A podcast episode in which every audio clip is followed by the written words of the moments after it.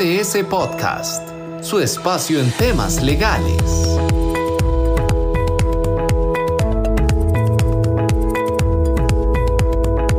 Hola a todos, les saluda Jeris Nielsen, socia de BDS Asesores Panamá, y me acompaña eh, mi socia Ana Carolina Ríos. Buenos días a todos, hola Jeris, encantada de estar con todos ustedes aquí a través de estos podcasts de BDS Asesores y bueno, el día de hoy tenemos importante información, cuéntanos de qué vamos a estar conversando el día de hoy. Gracias Ana, en efecto este es nuestro primer podcast de BDS Panamá para el año 2023. Y hemos leído en, en, redes sociales, en medios escritos, que este año va a ser un año prometedor para Panamá y que se espera una recuperación económica luego de casi tres años de eh, recesión producto de la pandemia. Eh, esta recesión económica por la que pasamos, pues trajo consigo que pues, se hicieran muchas terminaciones, eh, de las relaciones de trabajo y se espera pues que este año con ese incremento de la economía se traiga igualmente un incremento en la contratación de personal, lo cual es sumamente bueno para, para nuestro país. ahora bien, ¿qué debemos tener en cuenta al momento de iniciar una relación de trabajo?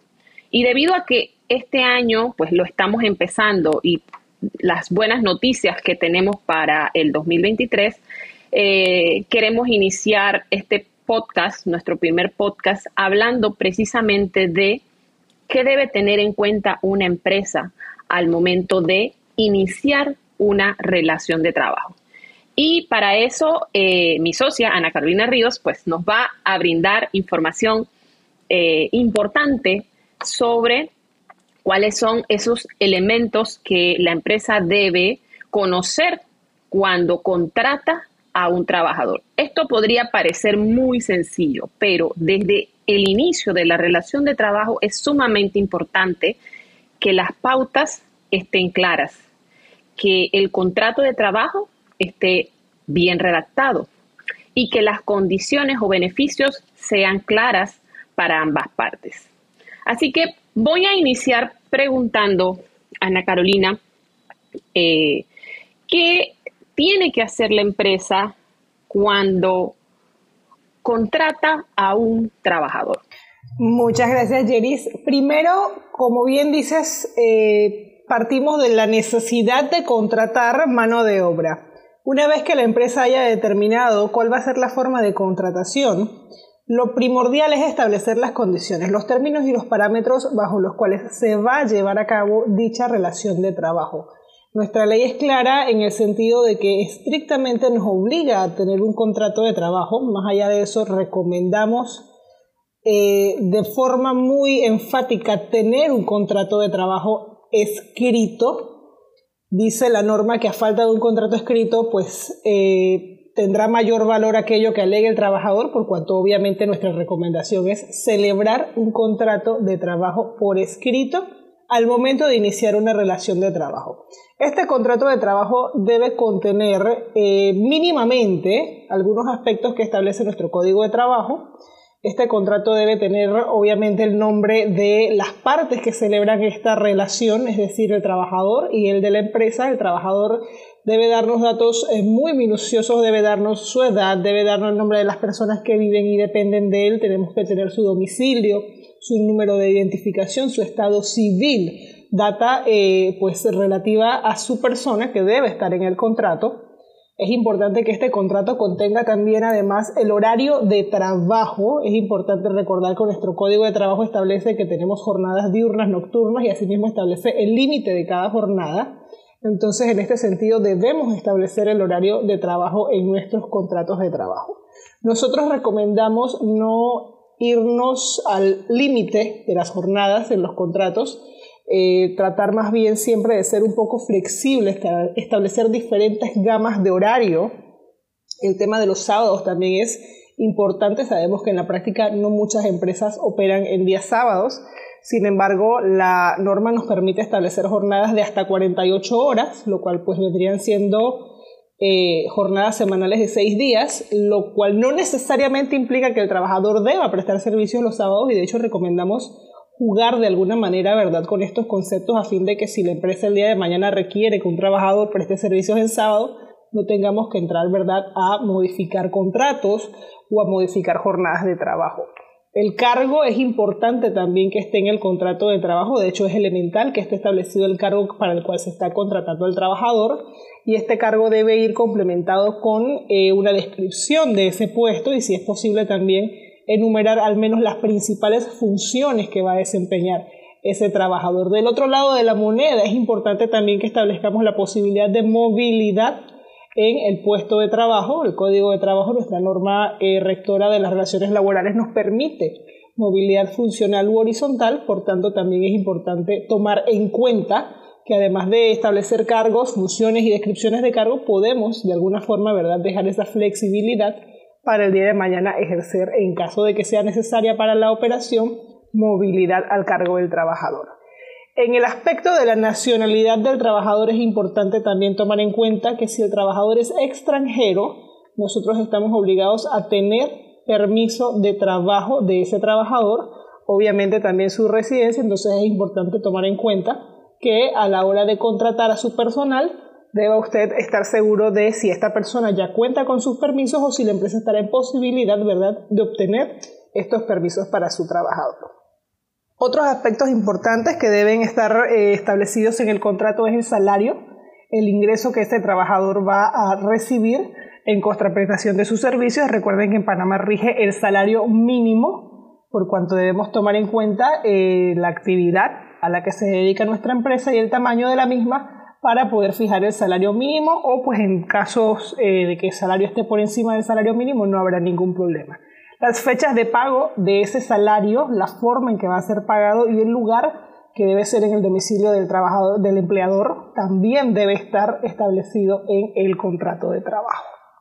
La vigencia del contrato es muy importante. Tenemos relaciones definidas, tenemos relaciones indefinidas y otras relaciones, ¿verdad? Como eh, contratos por obra determinada. Las relaciones definidas es importante que tengamos en cuenta que no son discrecionales, son relaciones que están de alguna forma establecidas para cubrir eh, posiciones temporales o bien, en el caso de los trabajadores extranjeros, ¿verdad? Que pues por tener permisos de trabajo definidos no están en capacidad de celebrar relaciones indefinidas. Es muy importante que esto se establezca en el contrato de trabajo.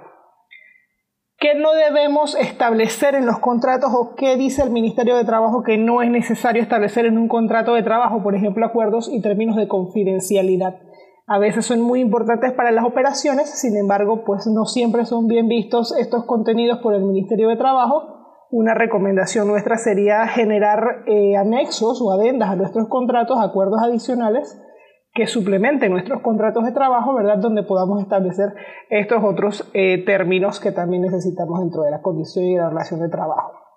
Las causas de terminación de una relación de trabajo, por ejemplo, no tienen que estar necesariamente en el contrato, ya están establecidas en el código de trabajo y pues a falta de que ellas estén en el contenido no nos limita para poderlas ejercer más adelante. El periodo probatorio, por ejemplo, es también muy importante mencionarlo. No estamos en la obligación de colocar periodo probatorio en el contrato de trabajo. Sin embargo, es muy importante recordar que si no lo tenemos en nuestro contrato de trabajo, entonces el día de mañana no vamos a poder ejercer una terminación por periodo probatorio, ¿verdad? Sin el riesgo de que sea eh, declarado como un despido injustificado. Todo contrato finalmente eh, debe ser firmado en original en tres tantos y registrado en el Ministerio de Trabajo. Es importante que eh, recordemos que el Ministerio de Trabajo se tiene que quedar con uno de estos ejemplares y dos de los otros ejemplares que nos van a sellar son uno para el trabajador y otro para el empleado. Básicamente estos son los principales aspectos que debemos tomar en cuenta a la hora de celebrar un contrato de trabajo, son las principales condiciones que debemos colocar en el contrato de trabajo y no dejar pasar por alto, ¿verdad? Que pues debemos registrar el contrato de trabajo. Muchas gracias, Ana Carolina. Efectivamente, y de hecho, en el mismo código de trabajo se establece cuáles son esos datos obligatorios que tienen que estar en el contrato de trabajo. En el artículo 68 del Código de Trabajo, pues ahí se pueden eh, encontrar específicamente esos datos, sin embargo, no son, no necesariamente son los únicos, ¿verdad? Que se pueden establecer. el tema del periodo de prueba, que ya lo mencionaste, nos hemos encontrado en situaciones eh, en las que no se ha establecido un periodo de prueba en el contrato, que, que para los efectos de Panamá el periodo de prueba es de hasta tres meses, y si no se indica en el contrato, simplemente no existe periodo de prueba. Así que eso es un dato sumamente eh, importante.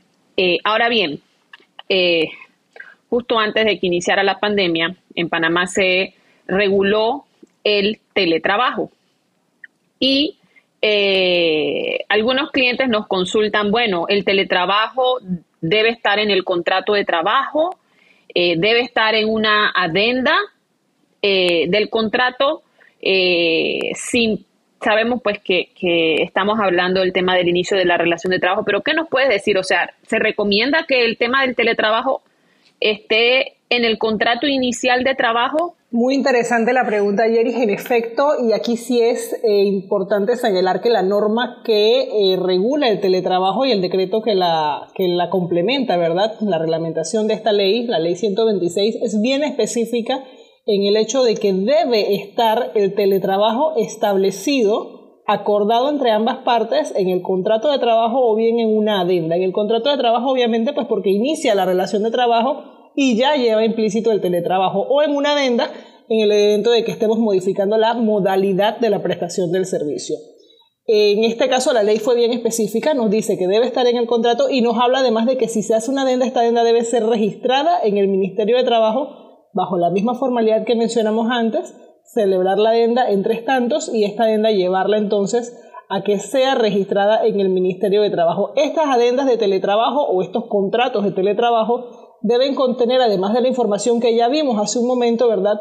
Aquellos aspectos importantes que puedan incidir o que de alguna manera puedan prestarse a confusión en el cambio de las modalidades. Es importante que aclaremos cuáles van a ser los horarios, si se mantienen los horarios, cuál va a ser la prestación, el lugar de prestación del servicio, y esto tiene inclusive eh, que ver un poquito, ¿verdad? Ya con temas de seguridad social y demás, tenemos que establecer cuál va a ser el lugar de la prestación del servicio remoto, si va a ser solo un lugar, si van a ser varios lugares porque pues a la hora de que se pueda generar una contingencia relacionada a riesgos profesionales, la caja del Seguro Social va a ser bien minuciosa en estos aspectos.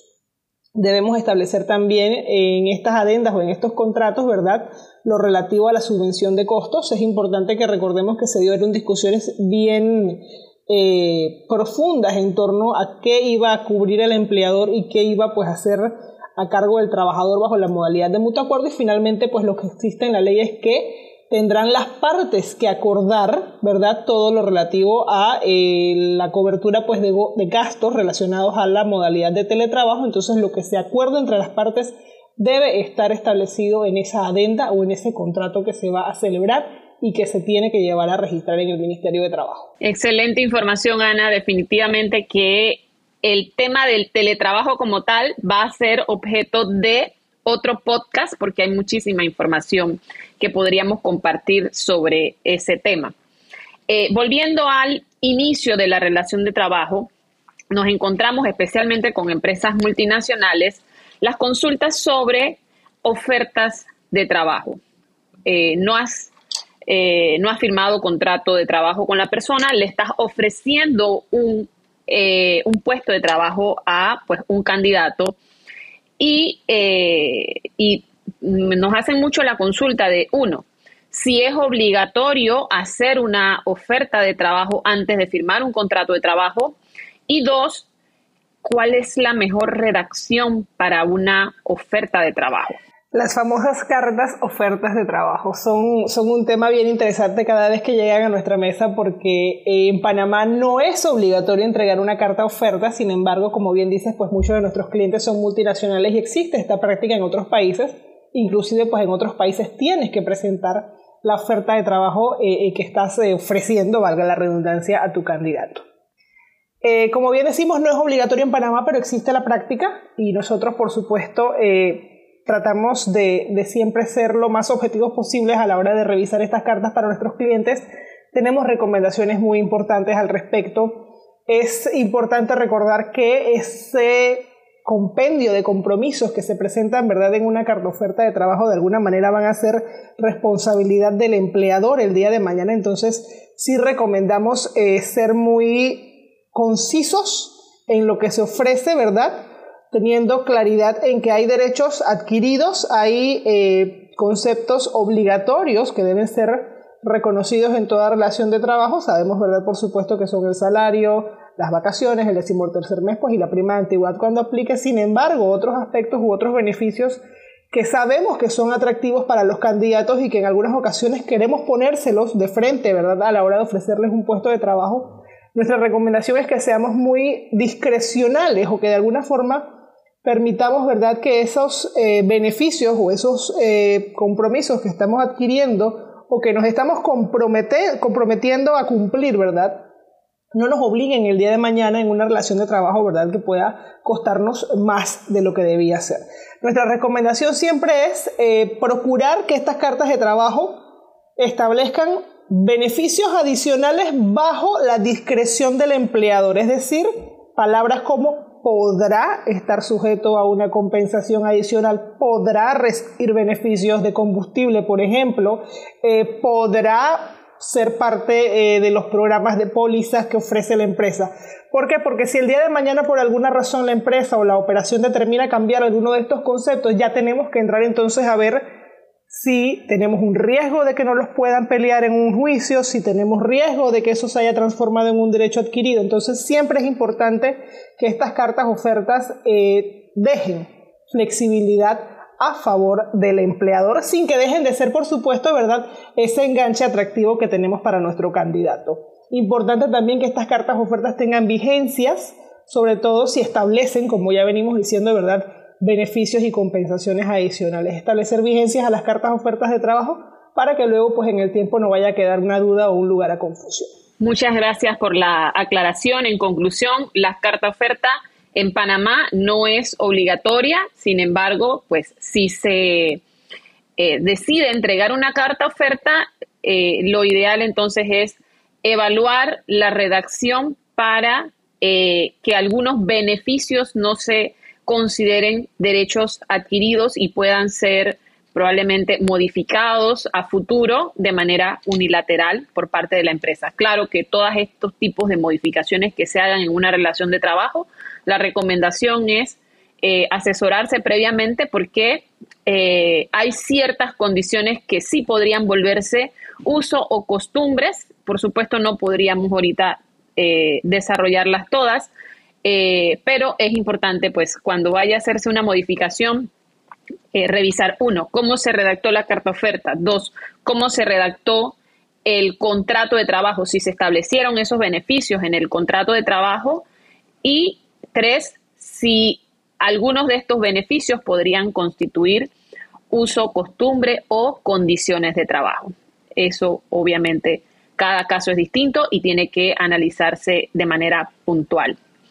Eh, hablaste de un tema interesante, el tema de compensaciones, del salario, de la remuneración que se, que se ofrece y, eso pues da para mucho de qué hablar, pero eh, de mi parte eh, puedo comentar que es muy importante que las empresas estén claras de cómo es el manejo de cada una de las remuneraciones e incentivos que se otorgan a un trabajador. Cuáles, por ejemplo, a futuro pueden ser eh, modificadas.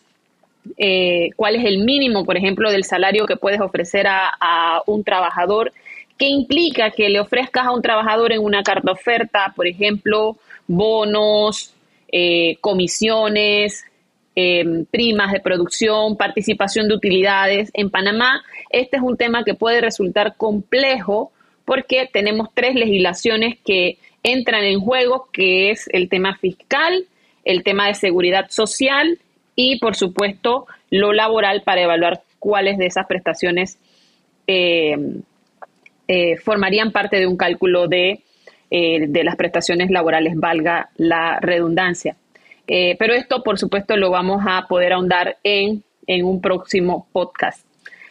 Luego de ver el tema del inicio de la relación de trabajo desde el punto de vista laboral, llámese el contrato de trabajo, llámese el teletrabajo, condiciones, eh, y, cómo se debe formalizar según el Código de Trabajo, coméntame qué debemos tener en cuenta en el aspecto de seguridad social cuando se inicia una relación de trabajo. Claro que sí, Jerry, es muy importante el tema. Eh, en Panamá, toda empresa empleadora está obligada en paralelo, ¿verdad?, también a cumplir con las normas de seguridad social. Específicamente en nuestro país existe el CIPE, el Sistema de Ingresos y Prestaciones Económicas de la Caja del Seguro Social. Esta es una plataforma en la que toda empresa debe afiliarse, ¿verdad? Una vez que se constituyen como empleadores ante la entidad, se reciben los accesos para poder eh, darse de alta en el sistema y bueno, una vez iniciada una relación de trabajo, pues eh, a la empresa le sobrevienen una serie de obligaciones mensuales de reporte de salarios, de pago de planillas y pues muchas otras cosas que se hacen en este portal. Pero relacionado al inicio de la relación de trabajo es muy importante tener en cuenta que el ingreso de nuestro trabajador a nuestra planilla, el darle de alta en el número de patrono que le ha sido asignado a usted es determinante para efectos de la cobertura de los riesgos profesionales. Entonces, el aviso de entrada que se genera una vez que el trabajador es contratado debe hacerse durante las primeras horas de la relación laboral si nos queremos ir quizás a los extremos, ¿verdad? porque puede ser que usted esté dándole a su trabajador la charla de inducción y el trabajador tuvo un accidente de trabajo y ya no está cubierto porque resulta que la señora que lo mete en planilla lo hace al día siguiente. Entonces esto es importante tomarlo en cuenta. La formalidad para que nuestro trabajador esté cubierto por nuestros riesgos profesionales ante la caja del Seguro Social es que una vez que inicie la relación de trabajo, esto es como el contrato, trate de firmarlo enseguida, trate de darla de alta en el CIPE de inmediato ¿Qué necesitamos para poder dar el aviso de entrada de nuestro trabajador? Que este trabajador esté afiliado en la caja del Seguro Social. Es muy fácil cuando se trata de trabajadores que ya han cotizado o que ya han aportado cuotas obreros patronales con otros empleadores, porque ya ellos están registrados y es cuestión de simplemente buscarlo por su número de identificación. Cuando se trata de nuevos trabajadores eh, o extranjeros que no han trabajado antes en nuestro país, entonces ya hay que hacer un proceso previo de afiliación en la mayoría de los casos se hace de forma expedita a través del propio sistema. Sin embargo, pues habrá casos especiales en los que el sistema le dé algunos problemas y tenga que acudir el trabajador ya personalmente a las instalaciones de alguna agencia de la Caja del Seguro Social para afiliarse. Pero esto es importante que lo tengamos en cuenta al momento del inicio de la relación laboral. ¿Por qué? Porque el aviso de entrada debería generarse a partir del momento en el que inicia la relación laboral todo lo que es la reportería de esos salarios, las contingencias, las novedades que usted vaya a tener que presentar de ese trabajador, lo va a poder hacer al mes siguiente, al mes vencido, porque acá se reporta la planilla a mes vencido. Sin embargo, la entrada o el alta de ese empleado en su planilla sí debe hacerse una vez que inicie la relación laboral, en, ojalá el mismo día. Buenísima esa información, Ana Carolina. Entonces debemos tener en cuenta de alguna manera dos situaciones muy específicas en cuanto a seguridad social. Uno, el aviso de entrada al programa de riesgos profesionales de la Caja de Seguro Social que se tiene que hacer el mismo día o incluso el día anterior, por lo menos ingresarlo eh, al programa de riesgos profesionales. Esa es la forma como la empresa puede estar segura que el trabajador va a estar cubierto desde el día uno